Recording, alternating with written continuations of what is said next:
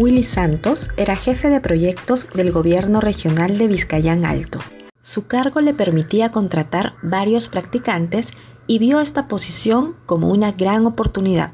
Contrató varios practicantes que en muchos casos no cumplían con el perfil, pero esto no importaba si estaban de acuerdo con pagarle el 50% de su sueldo. Muchos de los jóvenes pensaban que la entrega no era justa, pero aceptaban porque ese empleo les permitía solventar sus gastos para la obtención del grado académico y trabajar para el Estado era bueno para su hoja de vida. Además, se sentían muy bien por estar cerca a la ciudad. ¿Qué opinas de lo que sucedió? Puedes resolver el caso ingresando al enlace de la descripción.